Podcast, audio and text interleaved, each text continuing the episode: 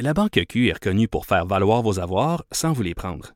Mais quand vous pensez à votre premier compte bancaire, tu sais, dans le temps à l'école, vous faisiez vos dépôts avec vos scènes dans la petite enveloppe. Hmm, C'était bien beau. Mais avec le temps, ce vieux compte-là vous a coûté des milliers de dollars en frais, puis vous ne faites pas une scène d'intérêt. Avec la Banque Q, vous obtenez des intérêts élevés et aucun frais sur vos services bancaires courants. Autrement dit, ça fait pas mal plus de scènes dans votre enveloppe, ça. Banque Q, faites valoir vos avoirs. Visitez banqueq.ca pour en savoir plus. Cube Radio. Cube Radio. Cube Radio. Acteur majeur de la scène politique au Québec. Il analyse la politique et sépare les faits des rumeurs. Trudeau le midi. Bon midi, aujourd'hui on est jeudi le 11 avril 2019. Mon nom est Jonathan Trudeau, vous écoutez Trudeau le midi à Cube Radio. J'espère que vous allez bien. La température qui semble vouloir être beaucoup plus clémente, pas juste ici à Québec, mais un peu partout au Québec. On voit enfin la lumière au bout du tunnel et on nous promet une fin de semaine qui devrait être pas mal ensoleillée aussi, pas mal ensoleillée. Beaucoup d'actions à l'Assemblée nationale, euh, entre autres. Hier, ça a été le début des euh, consultations euh, entourant le projet de loi 17, le projet de loi qui vise à moderniser l'industrie du taxi. On a beaucoup fait état des manifestations à l'extérieur, des, des, des, des, rues qui étaient barrées, des pancartes, des, des slogans très, très, très discutables, voire déplorables, qu'on pouvait voir affichés un peu, un peu partout. Il faut se pencher également sur ce qui se dit à l'intérieur de cette commission-là, les gens qui vont euh, aller alimenter les discussions. Et euh, il y a euh, une personne qui a témoigné hier et qui avait un discours que je trouve fort intéressant et qui touche pas juste l'industrie du taxi en passant, hein. toute la question de l'économie collaborative, l'économie du partage. D'ailleurs, il y avait un rapport qui avait été publié, commandé par le premier ministre Philippe Couillard. Hein, il un groupe de travail qui avait été mis sur place, un groupe de travail sur l'économie collaborative. Et Guillaume Lavoie, qui est chargé de cours à l'École nationale d'administration publique, à l'ENAP, était à la tête de ce groupe de travail-là. Et il est allé se faire entendre hier euh, en commission parlementaire. Il était avec moi. Bon midi, Monsieur Lavoie.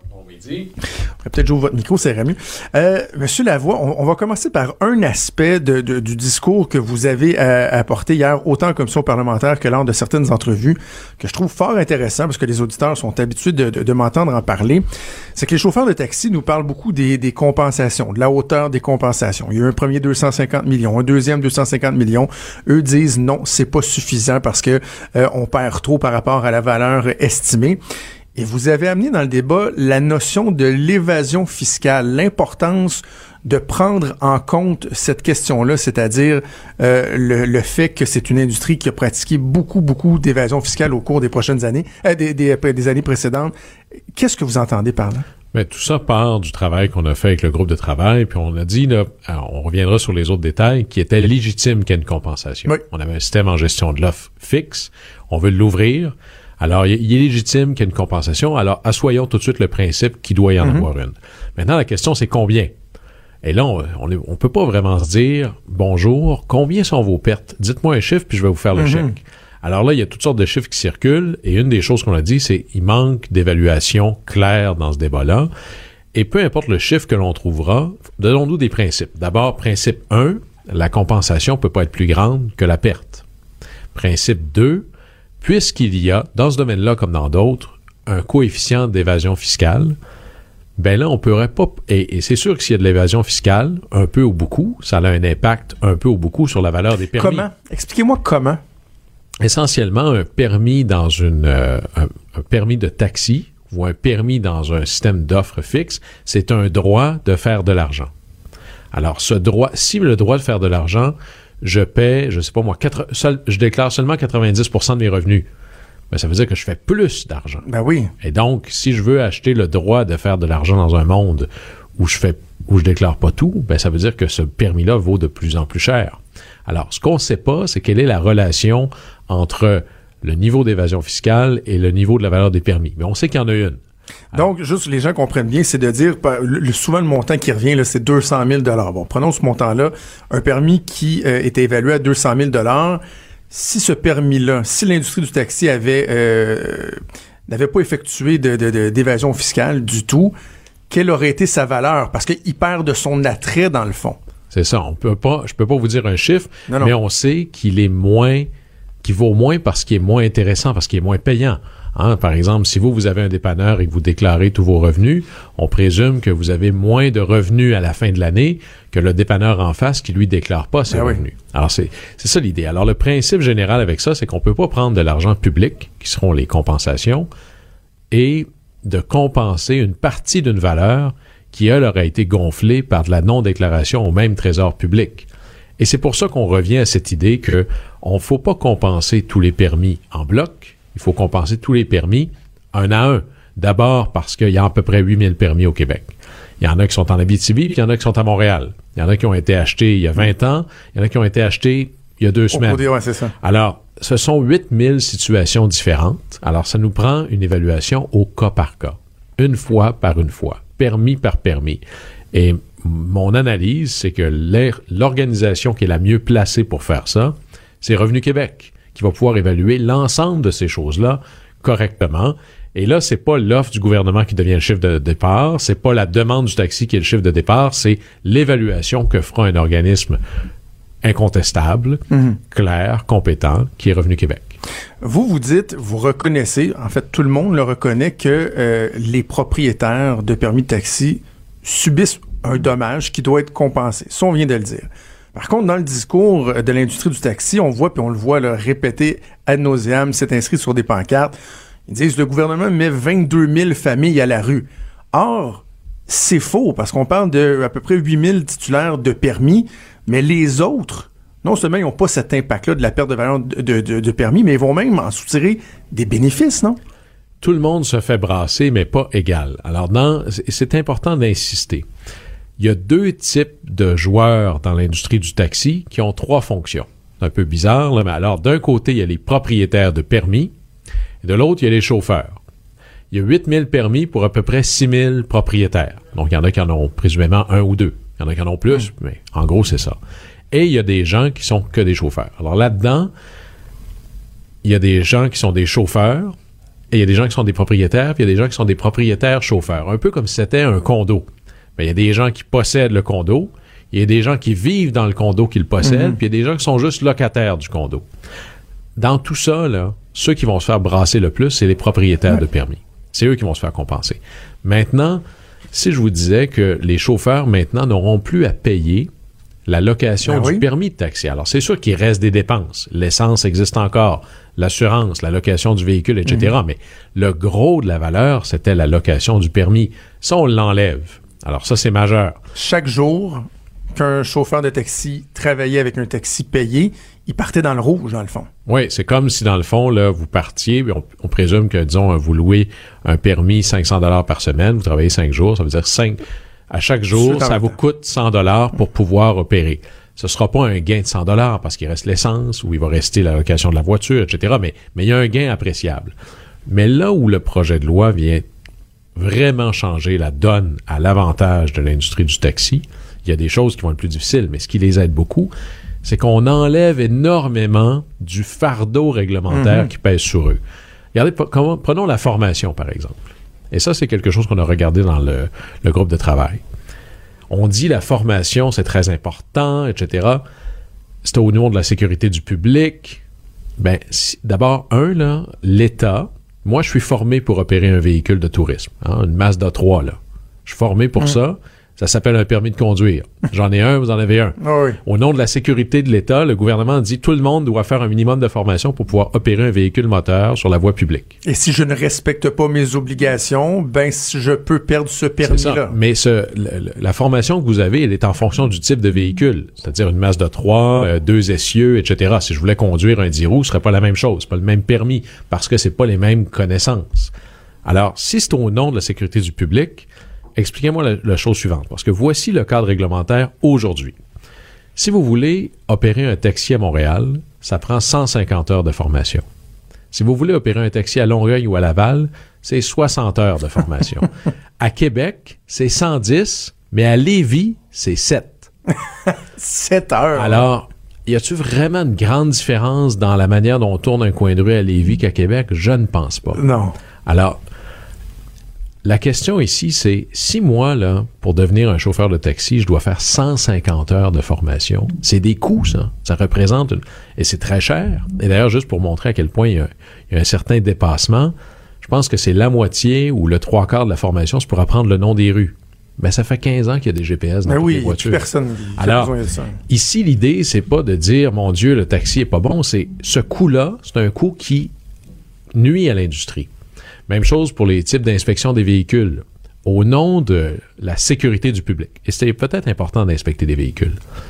Mais au nom de la sécurité du public, qu'est-ce qui est important? D'abord, est-ce que le véhicule peut arrêter devant un obstacle? On va inspecter les freins. Est-ce que je peux éviter un obstacle? On va inspecter la direction. Est-ce que je peux bien indiquer mes intentions, les clignotants? Est-ce que le coffre ouvre bien? Ça n'a rien à voir avec la sécurité du public. Ben, dans les types d'inspections qu'on avait pour les voitures de taxi, il y avait un paquet d'affaires. Est-ce que le siège est percé? Est-ce que le coffre ouvre bien? Etc. Ben, si vous allez voir votre inspecteur puis vous inspectez 252 affaires, ça va coûter plus cher que si vous inspectez juste 50 choses. Alors, on va rendre une inspection minimale sur la base de la sécurité du public. Le reste, c'est le service à la clientèle. On est ailleurs. Les types de véhicules aussi. Hein? Pourquoi est-ce que vous devez acheter seulement certains types de véhicules? Peut-être que l'autre à côté est moins cher. Alors, en venant changer les règles qui, présentement, emprisonnent l'industrie du taxi, on vient réduire les coûts de l'industrie de manière très importante. Alors, présumons que tous les revenus restant pareils, si demain matin, si je change pas votre salaire, mais que je réduis votre loyer, vous êtes plus riche. Ben oui, absolument. Alors ça, ça va avoir un enjeu majeur sur l'industrie. Élargissons un peu la question parce que la façon dont, dont on aborde euh, toute cette problématique-là, euh, la façon dont on accueille les nouvelles technologies, les nouvelles façons de faire, parlons de, l'économie collaborative, on sent que, particulièrement au Québec, je vais pas euh, mesurer ailleurs, mais particulièrement au Québec, il y a une résistance incroyable à ça. Or, c'est inévitable que ce soit dans le taxi, la restauration, l'hébergement, l'économie collaborative est un phénomène auquel on n'échappera pas. Comment vous évaluez notre façon de nous comporter au Québec par rapport à ça, par rapport à ce phénomène-là? La méfiance et tout qu'on a. C'est, euh, je vous dirais, si on était à l'école, le, le- le Québec, à date, on est en train de les rattraper, là, euh, c'est le dernier de classe. Ah oui. Euh, et notre drame n'a pas été, c'est pas une question d'être pour ou contre l'économie collaborative, c'est de comprendre qu'est-ce que c'est. Et c'est pas Uber. Hein, c'est pas comme la banque, c'est l'idée du commerce de l'argent. Hein, C'est-à-dire, je peux aller à une banque et emprunter quelque chose, ça me coûte des intérêts, je peux prêter de l'argent, on me donne des intérêts. C'est ce système-là. D'abord, l'économie collaborative, qu'est-ce que c'est? Qu'est-ce que ça mange en hiver?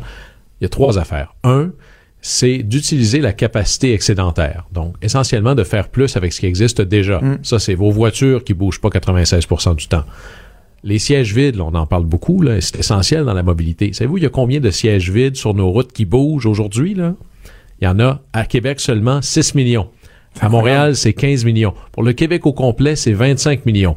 Ce qui me fait dire que si on a des enjeux de mobilité, puis on a des enjeux de congestion, ben c'est pas parce qu'on a un problème de capacité, parce qu'elle est là, la capacité. Ben oui. Alors, l'économie collaborative, c'est faire plus avec ce qui existe déjà.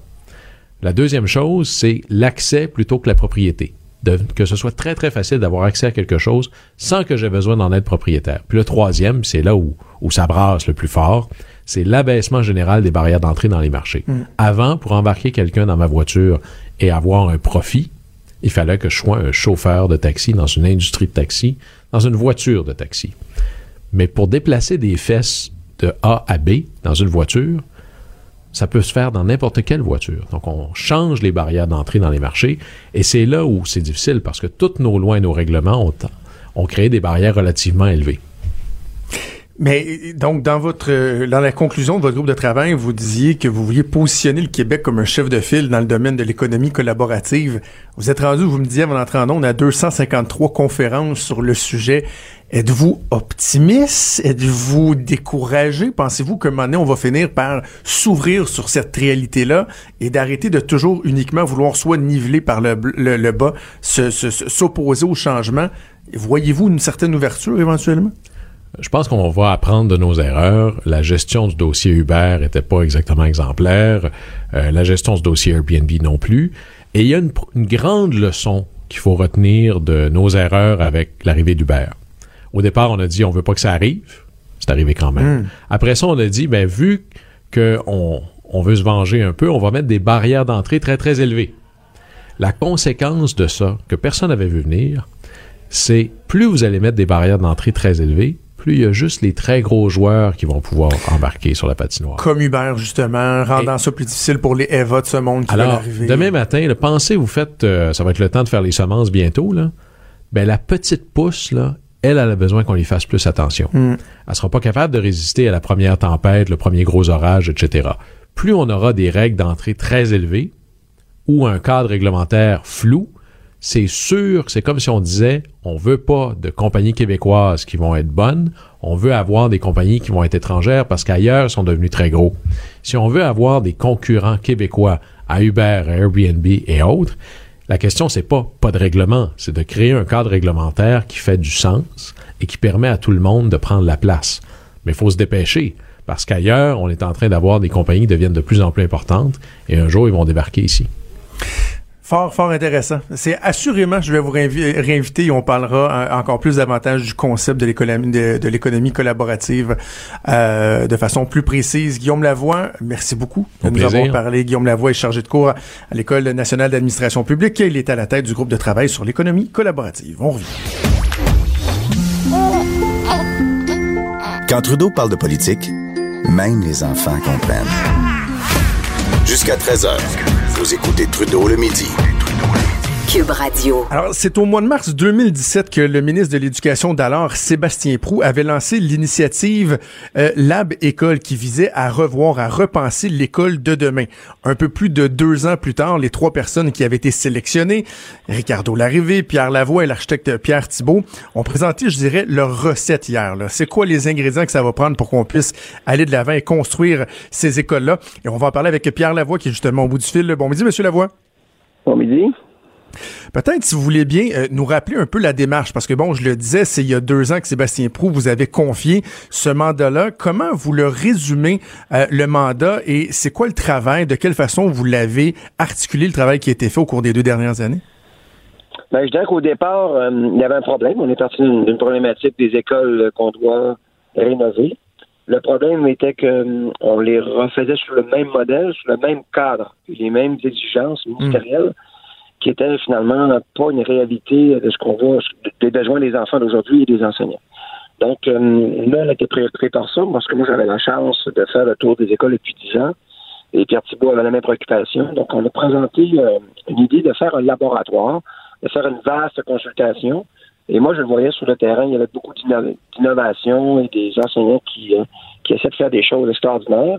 Mais c'était jamais, euh, c'était jamais facile. Donc, vous dites euh, les ingrédients, mais est-ce ce que vous avez présenté hier, vous pouvez peut-être aussi nous, le résumer, mais est-ce que ça, c'est un idéal ou c'est vraiment ceux qui, à court terme, dans les, les, les, les écoles, je pense c'est au nombre de sept, qui ont été ciblés pour, euh, pour intégrer ce modèle-là? Est-ce que tous les ingrédients doivent y être pour garantir, si on veut, le succès? Oui, ben, je pense que c'est la base. Un gymnase euh, acoustique avec euh, moins de décibels, ça, c'est, c'est réalisable dans une rénovation et dans une construction. Une cour de récréation où on développe la littératie physique des jeunes, où ils peuvent socialiser, avec des abris où les enseignants peuvent sortir maintenant à la classe. Ça, c'était demandé. Il y a certaines écoles qui l'ont fait, et euh, avec peu de moyens. Maintenant, il faut l'organiser. Bien entendu, la classe, où se passe 80 de, de la job, si on peut dire, là, euh, là l'enseignant lui a besoin qu'on lui donne un milieu un peu plus flexible. Ça veut dire que les pupitres euh, n'existent plus. On est dans un milieu où c'est vraiment, euh, euh, je dirais, c'est euh, on donne l'espace, on la rend plus flexible. Un exemple, si l'enseignant veut, faire bouger ses élèves dans la classe, il peut le faire maintenant. Les pupitres ne sont pas en conflit avec avec cette nouvelle pédagogie, mais également plus de fenestration, plus de lumière et euh, les couloirs qui sont en lien avec l'école. Donc, les couloirs, actuellement, ça sert à accrocher les vêtements des jeunes. Non, il y aura des zones pour ça, pour laisser l'espace euh, disponible pour les enseignants. Donc, euh, tout été pensé en fonction du besoin de l'élève et de l'enseignant. Bien entendu, qu'est-ce que ça amène? Ben, ça amène des coûts supplémentaires. On ne cachera pas, là. Euh, on ajoute des espaces, un endroit pour socialiser, un endroit pour, euh, pour, pouvoir manger maintenant, parce que les services agricoles étaient beaucoup trop petits. Donc, il fallait les faire beaucoup plus grands. Donc, tout cet espace qui est entre 20 et 25% plus grand, plus d'espace qu'on a besoin pour atteindre les objectifs, ben, ça sous des coûts également. La question que je me pose, aujourd'hui, quand on rénove une école, est-ce qu'on est prêt à refaire euh, les anciens modèles et garder ce cadre rigide? Nous, ce qu'on voulait, c'est le faire un peu euh, éclater pour donner un peu de souplesse pour répondre aux besoins de, nos enfants et de nos enseignants en Parce que euh, sur la question des coûts, ma collègue Daphné Dion-Vient dans le journal euh, explique que dans le fond, euh, bon, on vous a donné un budget de, de, 60 millions pour la réalisation de sept projets. Déjà à ce moment-là, c'était 15% de plus que ce qui est normalement octroyé pour ce type de chantier-là. Et là, vous prévoyez que dans le fond, ce sera un autre 20 à 25% plus cher ah à réaliser par projet, c'est ça? Oui, définitivement. D'ailleurs, même avec euh, avec le plein emploi, euh, le coût de la main-d'œuvre, c'est déjà 30% de plus de budget. Vous comprenez? Donc, euh, la réalité, du moment où on a lancé le programme, et en même temps, c'est un peu une base au départ. On, va donner un peu plus de budget pour donner de la flexibilité dans l'innovation. Mais après, une consultation, c'est quand même à peu près 80 personnes qui travaillent, bénévoles en majorité, là, autour des chantiers et aussi des assemblées de cuisine. Parce que moi, je suis un peu de terrain, je, voulais absolument aller chercher l'information des parents. Je voulais que les parents s'expriment. Tu sais, cette école-là, ils ils vont vivre avec après, là. Puis elle va être dans leur quartier. Donc, euh, moi, je voulais que le gymnase soit utilisé par les, la, ben, finalement, le quartier, par les adultes le soir et la fin de semaine, et la cour de récréation soit stimulante pour les jeunes qui puissent revenir. Donc, il fallait que la ville s'implique et tout ça. quand on a fait le tour, on s'est rendu compte que c'était pas suffisant pense que euh, a regardé un peu les pays scandinaves, ils sont beaucoup plus loin que nous. Ils sont, autour de 40% de plus d'espace que nous. Nous, on a quand même été assez conservateurs, mais ça donne quand même un ajout à 25% de plus d'espace qui augmente les coûts des Après, il faut se dire, bon, maintenant, euh, est-ce qu'on est prêt à investir auprès de notre jeunesse? Moi, je pense que oui, parce qu'il faut voir sur un investissement de 50 à 60 ans, même jusqu'à 70 ans, avec un retouche à ces écoles. Et quand on le regarde à long terme, c'est peu d'argent par rapport aux milliers d'enfants qui vont passer dans chaque école. Donc, tu sais, il faut regarder ça avec euh, le besoin. Euh, puis d'ailleurs, je pense qu'à l'école, il faudra en refaire un autre dans cinq ans parce que ça aura encore changé. Vous comprenez? Donc, il euh, faut suivre l'évolution de la société, puis c'est pas ce qui s'est fait dans les écoles. C'est pour ça que les, enseignants sont un peu découragés, le personnel. Je pense que maintenant, les écoles, on les veut comme des écoles de quartier, qui appartiennent au quartier, mais pas à la commission scolaire et qu'on puisse y approprier cette école. C'est juste les gymnases euh, acoustiques. Ça permet de faire des pièces de théâtre maintenant. Moi, j'ai beaucoup de conférences. quand je suis invité dans une école, c'est cacophonique, euh, c'est pas agréable. Hmm. Euh, il manque de lumière. Parce que là, on pourra s'en servir le soir pour faire des pièces de théâtre. On peut, d'ailleurs, en plus, avec un jugement qui était déposé au mois d'août sur un enseignant qui est devenu sourd après 25 ans de pratique dans un gymnase. Donc maintenant, le ministère n'a même pas le choix de les rendre un peu moins euh, cacophonique. Euh, mais, mais, mais la question, M. Lavoie, que les gens vont se poser, c'est qu'au-delà de, de, du souhait, je pense que tout le monde partage, de l'intention qui est noble de rendre le milieu euh, plus agréable pour nos enfants parce qu'ils passent plus de temps là pratiquement qu'à la maison. Même chose pour le, le, le corps enseignant. Est-ce que ça va mener concrètement, par exemple, à un meilleur taux de réussite, à une meilleure rétention de, de, nos jeunes à l'école? Ça, est-ce que vous avez des garanties ou des objectifs précis là-dedans pour que ça ben, se matérialise? oui, effectivement. Avant d'aller de l'avant, on, s'est vraiment inspiré d'études euh, en Angleterre et des pays scandinaves où, qui ont démontré que tu peux avoir jusqu'à 15% de réussite euh, éducative avec un environnement plus euh, plus agréable pour les jeunes. Donc, c'est ça, c'est Pierre Thibault qui a regardé les données probantes de ce côté-là qui nous nourrit. Moi, je sais que une chose est sûre, c'est qu'un enfant qui aime l'école, euh, pourquoi qui aime l'école? Bon, si je prends un garçon, euh, la cour de récréation est très importante, puis gymnase, si on le sait.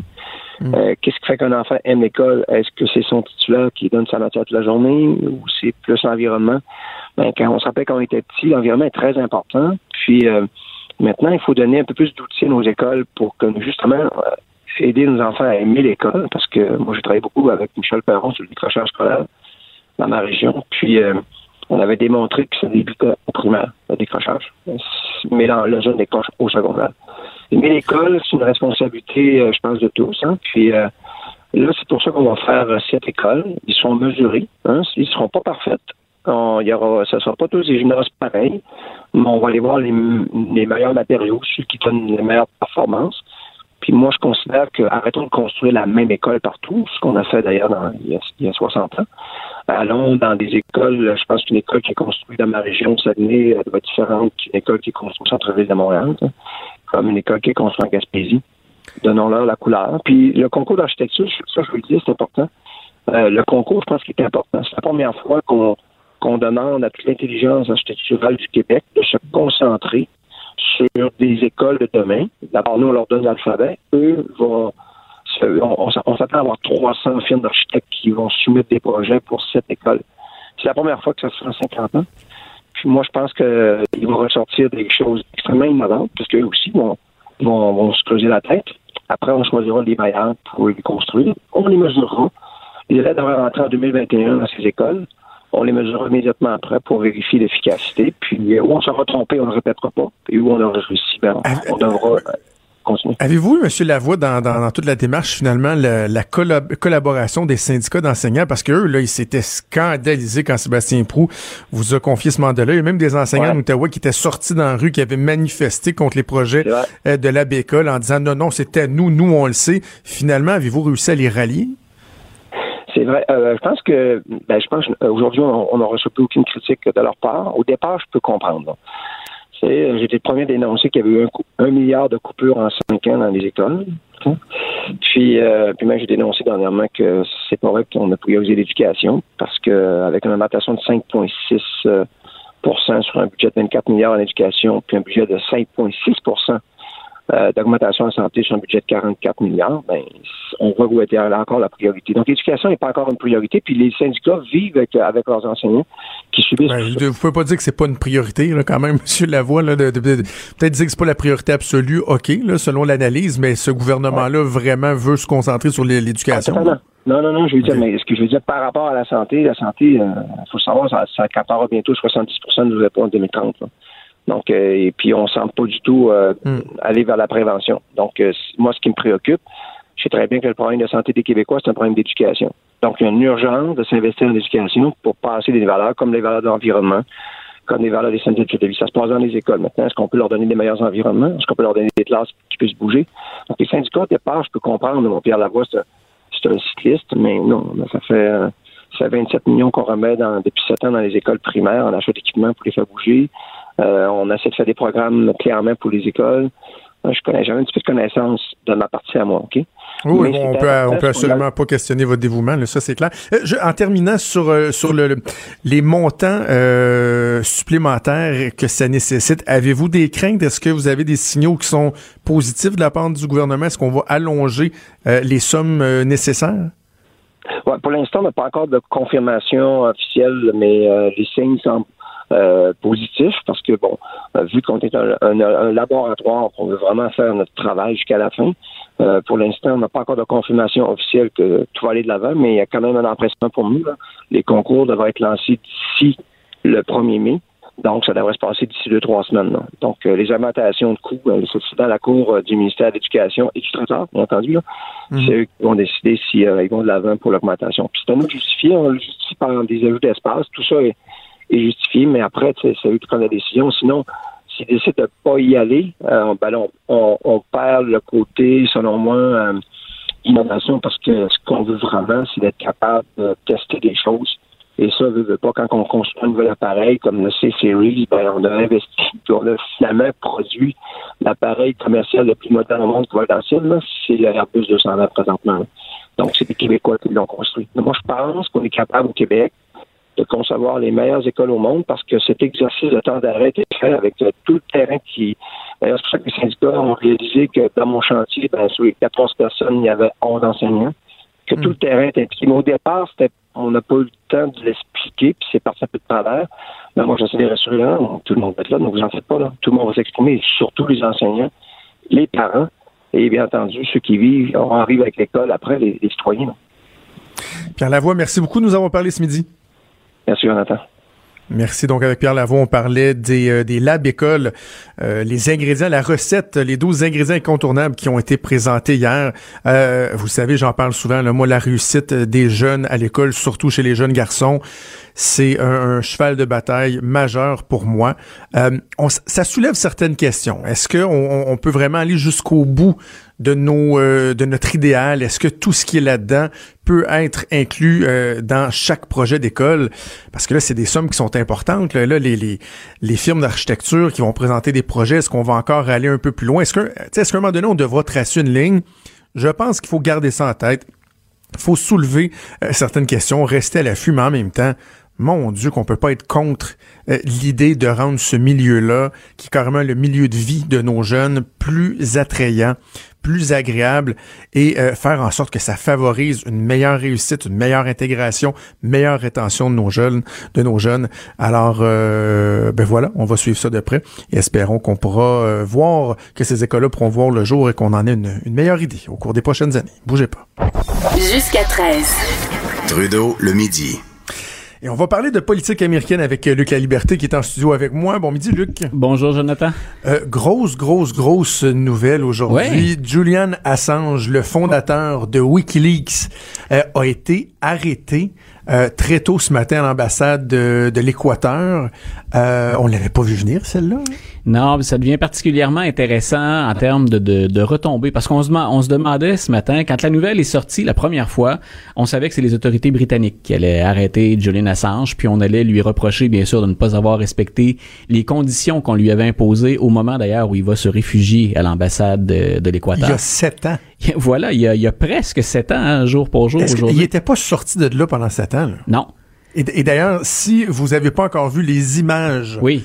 Euh, de sa sortie euh, de l'ambassade. Tu sais, le petit blondinet qu'on avait vu, là, oubliez ça, il a l'air d'un ermite avec une Ah, grosse barbe. euh, ça, mon père fourra dans un homme, un homme, un homme transformé à, à plusieurs égards. Mais donc, on se disait, euh, d'abord, s'il, s'il sort de là, c'est que l'Équateur, bien sûr, mettait fin à l'entente qu'on avait. On avait demandé asile à l'Équateur. Il semble que le nouveau gouvernement de M. Moreno ait pas les mêmes accointances ou les mêmes affinités avec Julian Assange. Puis, on l'avait vu un peu venir au sens où on avait eu des, des, des échanges acrimonieux entre le gouvernement Moreno et M. Assange sur les conditions de, appelons ça comme ça, de détention dans l'ambassade ou ses, ses conditions de vie. Mais on savait pas que ça allait se produire là.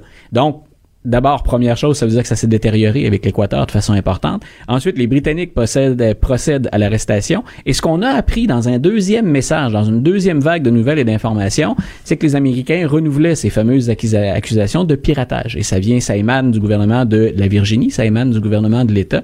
Mais donc, le piratage, c'est bien sûr en vue de, d'entrer dans le système américain, de percer les codes de sécurité du réseau informatique américain et d'obtenir des informations. Donc, on a, euh, ben, mine de rien, on a des nouvelles qui viennent de la Suède, parce que rappelons-nous que le premier prétexte pour arrêter Julian Assange, c'était des accusations de harcèlement sexuel, de viol. Euh, C'est vrai. Ça émanait de la Suède. Ensuite, on a bien sûr les relations avec le gouvernement britannique, avec le gouvernement de l'Équateur, et finalement des comptes à rendre, euh, il y a fort à parier, du côté américain. Et carrément, là, on apprenait que les Américains étaient dans ce dossier-là, ce qu'on savait pas ce matin.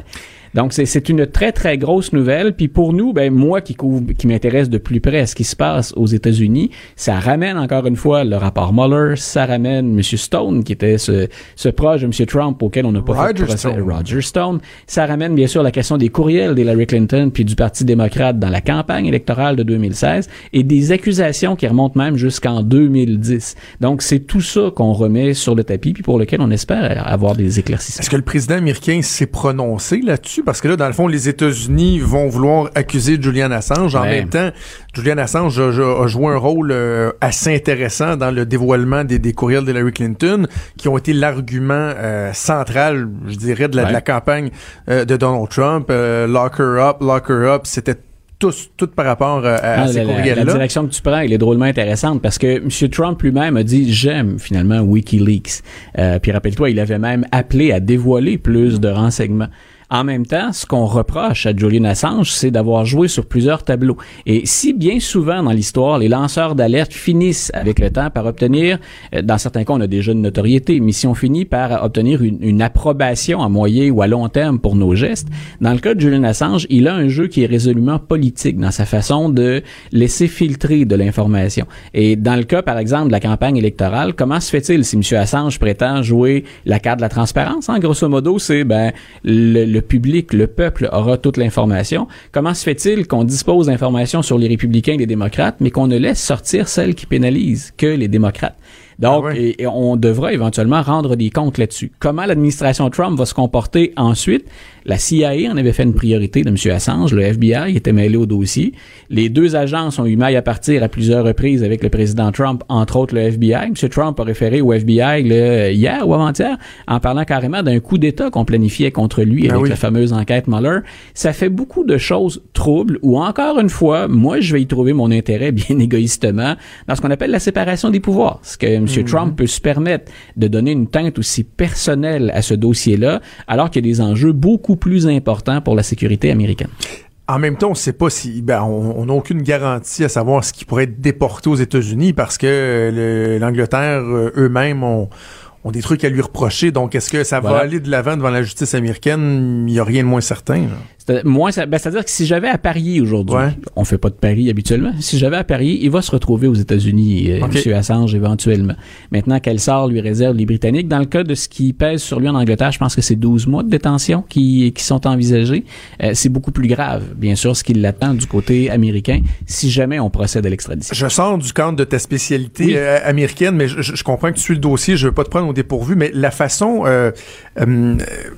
avec laquelle les autorités s'y sont prises pour c'est-à-dire qu'il était dans l'ambassade de l'Équateur. Normalement, eux devaient lui offrir euh, asile, si on veut. Est-ce est-ce que déjà, il y a des questions qui se posent à savoir, est-ce que son arrestation même pourrait être remise en question? As-tu entendu ça? C'est le, c'est le premier argument de ses avocats. Ça aussi, c'est intéressant. Là, on le suit vraiment presque minute par minute parce qu'on apprend, euh, en ressortant du studio tout à l'heure, il y aura probablement encore du nouveau dans, dans cette histoire-là.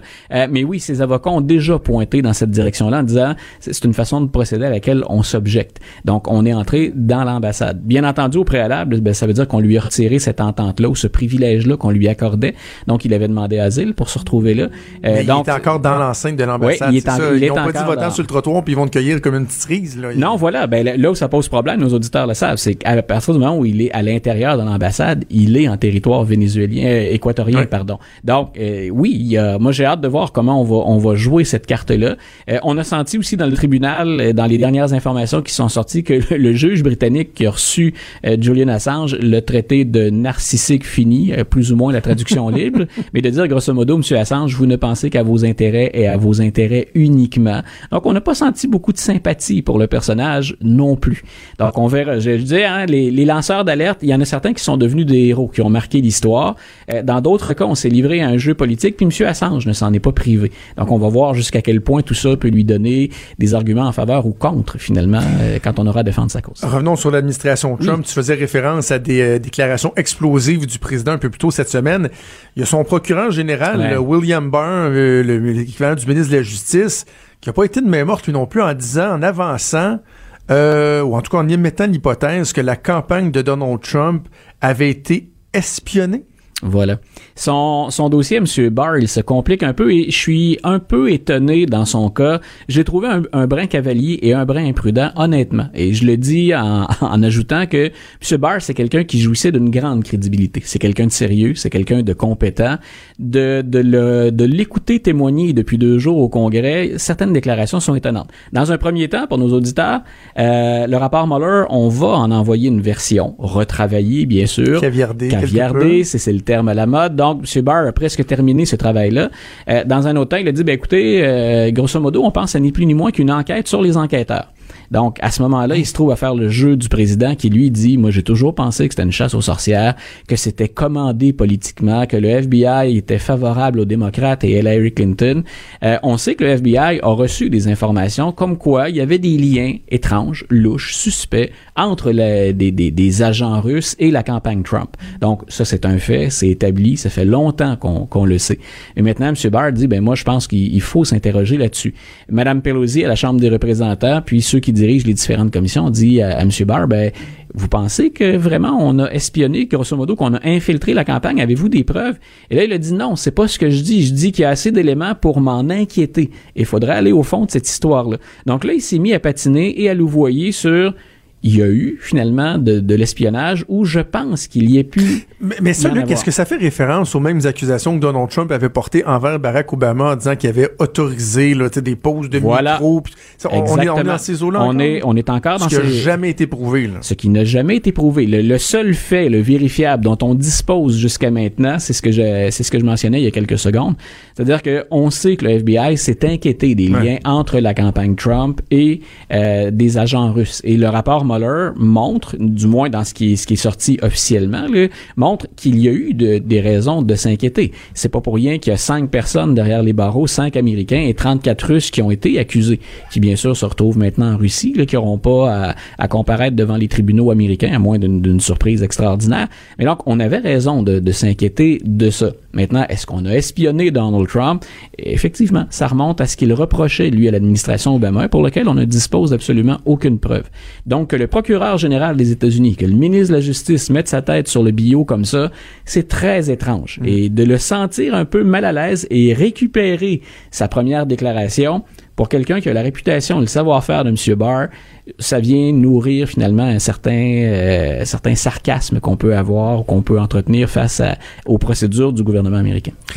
J'ai envie que tu me parles d'un candidat qui semble très, très, très particulier. Euh, C'est Mike Gravel, qui est âgé de 88 ans. Et ben, t'as piqué ma curiosité en me disant que lui, il se présente euh, pour euh, 2020, mais il veut pas qu'on vote pour lui. M. Gravel, je, je voulais t'en parler parce que c'est un personnage qui est drôlement intéressant dans l'histoire américaine. J'ai envie de dire moins pertinent en, en- pour 2020, mais il revient quand même de l'actualité, dans l'actualité. M. Gravel, j'en parle entre autres parce que, comme le disait la formule consacrée, il y a un peu de nous autres là-dedans. C'est Maurice! C'est Maurice Gravel. Mike Gravel, c'est quelqu'un qui est né au Massachusetts. Voilà, c'est Maurice Gravel. Ses parents, ce sont deux euh, Canadiens français, deux Québécois, qui ont migré, comme tant, tant d'autres de nos ancêtres, vers la, la côte est américaine au moment de la révolution industrielle. Et M. Gravel s'est fait connaître au Sénat euh, américain. Il a siégé là de 69 à 81. Et il s'est fait connaître pour quelque chose qui est revenu sur nos écrans il y a pas tellement longtemps, l'année dernière, il y a deux ans, euh, la publication des fameux Pentagon Papers. OK. Donc, c'est là où on apprenait que le gouvernement américain avait menti euh, à la population concernant les relations avec le Vietnam. Et c'est- c'est un des premiers dossiers qui a ébranlé la confiance qu'on pouvait avoir envers le gouvernement américain. Et M. Gravel, ben, il a surfé là-dessus pendant très, très longtemps. Il s'est déjà présenté.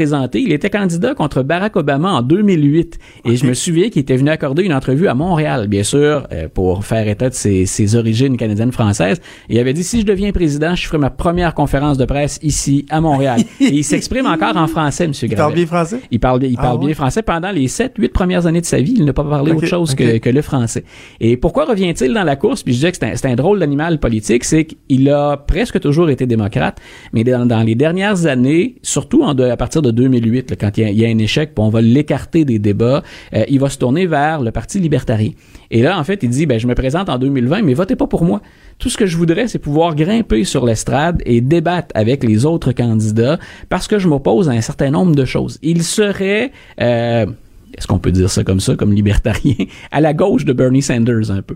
Mais donc, il en a, il fait résolument partie du courant progressiste. Lui, il, il endosserait, par exemple, comme candidate, euh, une personne qui est sur les rangs depuis le début, mais dont on a peu entendu parler, Tulsi Gabbard, qui est une représentante d'Hawaï. Donc, il dit, moi, si j'avais un vote à donner là, là c'était à Mme Gabbard que je la donnerais. C'est déjà un choix qui est audacieux puis un peu étrange. Mais grosso modo, donc, il est dans la campagne. Son directeur de campagne, euh, Jonathan, toi qui, qui aime la politique et qui a joué là-dedans, 17 ans. Donc, euh, c'est un de mes étudiants de cégep, ni plus ni moins, qui est son directeur de campagne. Ben voyons Donc, donc. c'est pas une très, très grosse équipe. On n'a pas d'argent pour mener la campagne, mais c'est grosso modo, invitez-moi au débat, mais ne votez pas pour moi. Je veux aller partager mes idées. Qu'est-ce qu'il défend comme idée? Ben, je disais, il est très, très, très progressiste. Donc, je, je vois mal d'ailleurs comment il va pouvoir mettre en place certaines des idées qu'il souhaite mettre en place, parce que quand on est libertarien quelque part, c'est qu'on veut un désengagement de l'État. Mais ce désengagement de l'État, lui, le mène finalement à investir plus en éducation, à investir plus en santé. Puis Je vois mal comment on peut réussir ce genre de réforme-là. Ouais, mais de ça, ma tête, en- libertarien, progressiste, démocrate, c'est- c'est- c'est- ça va pas nécessairement ensemble, normalement. Ben voilà, ben dans, dans la tête de M. Gravel, on arrive à lier tout ça euh, ensemble. Donc, j'ai hâte de le voir. C'était un peu la, la touche locale, si on veut, une- un petit peu de nous autres là-dedans pour la campagne 2020. Donc, Maurice Gravel, Mike, Maurice Gravel, Mike de Gravel, son, tiens, son il nom, sera- euh, de son nom récupéré euh, pour les Américains. Donc, il sera peut-être là en 2020. On en entendra peut-être peut-être parler un petit peu. Sait-on jamais. Tu pourras nous tenir au courant. Ben écoute, euh, on t'écoute euh, demain avec euh, Oui. Benoît Dutrisac. Tu disais l'histoire, euh, l'affaire Assange continue de se développer, Ouais. donc tu auras l'occasion de faire le point avec Benoît demain matin. Avec la liberté, toujours un plaisir. On se reparle la semaine prochaine. Une bonne fin de journée. Trudeau, le midi. Joignez-vous à la discussion. Appelez ou textez 187 Cube Radio. 1877 827 2346. Savez-vous ce que j'aime le plus de la mairesse de Montréal, Valérie Plante? Non? Hein? Voulez-vous essayer? Euh, Voulez-vous tenter une réponse? Oui, non? Oui, vo- voilà, c'est ça. C'est sa spontanéité. Oh my God. Elle est spontanée, là. Elle, là, c'est action, réaction, action, réaction, action, réaction. C'est incroyable. Ah, En fait, regardez encore la preuve, là, le maire de Hampstead, le sympathique Monsieur Steinberg, euh, a été dire euh, vendredi, euh, oui, voilà, vendredi midi à peu près, là, vers l'heure du dîner, a été dire vendredi, donc, que le projet de loi 21 euh, pour la laïcité de l'État du gouvernement Legault, c'était ni plus ni moins que du nettoyage ethnique. Bon, nettoyage ethnique pacifique, rajoutera-t-il au cours des dernières heures, mais quand même, donc vendredi, il dit ça. Et là, faisant ni une ni deux, toi, la mairesse de Montréal, Valérie Plante, a réagi avec fermeté, de façon spontanée, six jours plus tard. Six. Six jours. Je faisais le calcul, c'est 144 heures, ça, c'est... C'est un peu longué. Le Québec au complet, que dis-je, le Canada au complet dénonce les propos, les dérapages ridicules, honteux, odieux du maire Steinberg d'Amstead. Valérie Plante, elle a appris six jours. Non, mais passez-y six jours, là. Et là, sa gang nous dit Ouais, mais vous savez, est en mission en Argentine, de. C'est c'est vrai que euh, aujourd'hui, euh, si vous êtes à l'extérieur du pays, en Argentine par exemple, communiquer, c'est euh, pas évident. C'est pas évident. euh, c'est le bateau, c'est l'avion. euh, certains vont peut-être se risquer avec le pigeon voyageur, malgré que les hein, pourcentage de réussite est pas élevé, élevé, mais ça peut être quand même assez rapide. C'est pas évident. communiquer, il faut vraiment là. bon, certains pourraient peut-être me dire la bouteille à la mer, vous mettez un petit message. Voici ma réaction. Mets ça dans l'eau en espérant que ça arrive à quelque part un moment donné. C'est très difficile de communiquer. En 2019, là, il y a pas de moyen, si vous êtes à l'extérieur des frontières de votre pays, même de la ville. Tu sais, Valérie Plante est à Montréal, tu sais, si elle avait été à Brossard, pas évident, là. Tu sais, un pont à passer, puis tout, tabarouette, c'est dur de communiquer. Même, tu sais, l'Argentine, c'est pas évident. C'est pas comme si on avait des téléphones, Internet, qu'on pouvait tweeter, envoyer des communiqués de presse, faire une vidéo, parler à quelqu'un, euh, faire relayer un message. Euh, euh, non, non, non, c'est pas évident, là. Est en Argentine. Come on! Come on! C'est gênant, là. La mairesse de Montréal qui a pris six jours à dénoncer ce dérapage-là. Et que là, on vient de nous servir. ah oui, mais vous savez, elle était pas là, là. Et là, elle va faire une conférence de presse demain à 11h. Là, là, là, elle va parler, là. Puis ben, elle s'est bien rendu compte qu'elle avait pas le choix, avec un petit communiqué de presse ce matin en disant, ah, vous savez, je, trouve que c'est inacceptable. Je l'invite à se retirer du débat. Puis, ben ouais, parce qu'elle sentait la pression. Complètement ridicule. J'ai dit que je dénoncerais euh, les dérapages de part et d'autre. Dans le dossier de la laïcité, euh, je, vais continuer en ce sens-là. Euh, et là, je, m'inquiète pour mon collègue Richard Martineau. Là. J'aurai l'occasion d'en parler avec lui. J'ai très hâte à demain, euh, parce qu'on est vendredi, c'est mon intervention euh, dans son émission dans Politiquement euh, Incorrect à 10h45. Je m'inquiète pour mon chum Rich. je, savais, je, lui disais souvent à l'époque qu'on faisait de la radio ensemble que c'était un souverainiste qui ne s'avouait plus. Là. Il disait, c'est sûr qu'on faisait de la radio au Québec. Il disait, non, non, souveraineté, je peux savoir, ça se fera pas. Mais là, premier signal, wow, là, ça, ça a rallumé la flamme. Je sais pas, peut-être que, bon, il... Faudrait voir, là, dans Devine qui vient souper, là, ils ont fait une épisode, un épisode avec Mathieu Bock-Côté, peut-être, là, mais il est-tu en train de se faire brainwasher? Le Richard, ce matin, nous dit, moi, je regarde ce qui se passe, là, et vraiment, là, ça me prouve qu'on doit se séparer. Voyons, Rich. Parce que il faudrait que euh, tout le monde, là, qui, qui pense ça, se dise... euh, le problème, c'est qu'on était certain que dans le reste du Canada, on en mangerait une Christine. Finalement, c'est niette, fouette, pouette. Il n'y en a pas.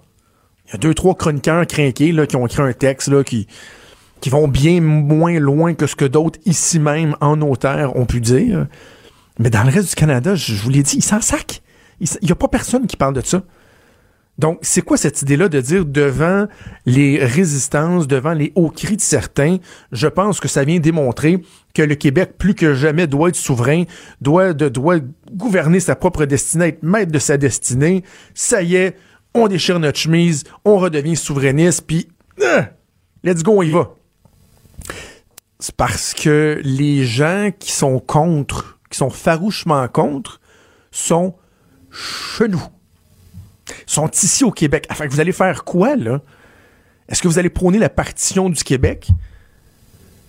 On va voir le Québec, on va le Québec, mais Amstead, ça, Westmount, on tasse. Voyons, voyons. Et, tu sais, oui, on va vous dire, ah, ben, OK, Adil Sharkawi a manifesté. On peut dénoncer les gens qui sont à l'extrême. On peut reconnaître que le projet de loi est fortement appuyé au Québec mais il y a quand même, tu sais, je sais pas moi, un 25-30% des de chez nous qui sont contre. On va faire quoi avec ces gens-là? On, va leur donner leur 4% et leur dire euh, allez-vous en Ottawa? Ouais, on ça n'a rien à voir. C'est dangereux de dire on va essayer de profiter de, de du dossier euh, de, la, laïcité et des euh, réticences qu'il peut avoir à certains endroits pour relancer la souveraineté. Parce que c'est ça qu'on fait, là. C'est ça que ces gens-là font. Et l'autre exemple qu'on doit dénoncer, c'est le Bloc québécois. Le Bloc québécois qui a choisi d'utiliser ses moyens, les dollars euh, euh, euh, durement acquis auprès des, militants qui leur restent, pour aller s'acheter une grosse pub d'autoroute, les gros panneaux d'autoroute, sur le bord de la 417 à Ottawa, en anglais, qui dit Quebec knows what's right for Quebec. Thank you.